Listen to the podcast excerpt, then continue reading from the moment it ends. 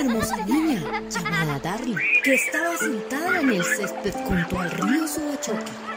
Jugaba y jugaba alegremente. De pronto, en medio de la naturaleza, se escucha una voz. Es demasiado tarde.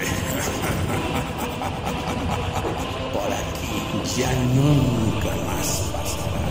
Ese río es Huachoque.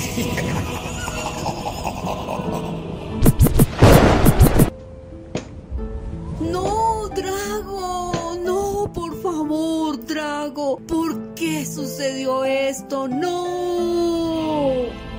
Me encanta el sonido de las sierras. Fuera abajo.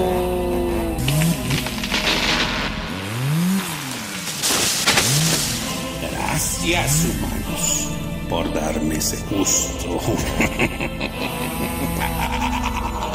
Ahora ya no hay agua, ni bosques, ni árboles. Me hacen muy feliz. Qué bien que la naturaleza sin árboles y sin agua. Mientras tanto, Oh, no, Drago, no, oh, Drago. Darly lloraba amargamente por ver su río Suachoque seco. De pronto, del bosque sale una voz de un hermoso árbol. Dani, miga damita, apártate. Debo derribar a ese drago malvado. Oh, Super Diva, gracias a Dios estás aquí. Oh, has acabado con mi poder. Maldito subvertivar. Pero... ¿Sabes qué, Tibar?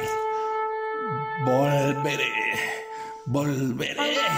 Porque mientras los humanos no tengan conciencia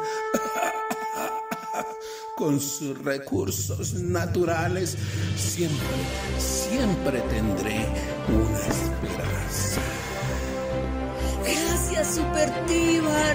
Gracias, Super Divar, por acabar con Drago. Darly lo abrazaba con cariño y admiración. No me agradezcas. Decía Super Divar. Solo dile a otros niños que empiecen a sembrar y a cuidar nuestros recursos naturales. Yo, el Super Tibar, siempre estaré aquí cuidando y enseñando a cuidar nuestros recursos naturales.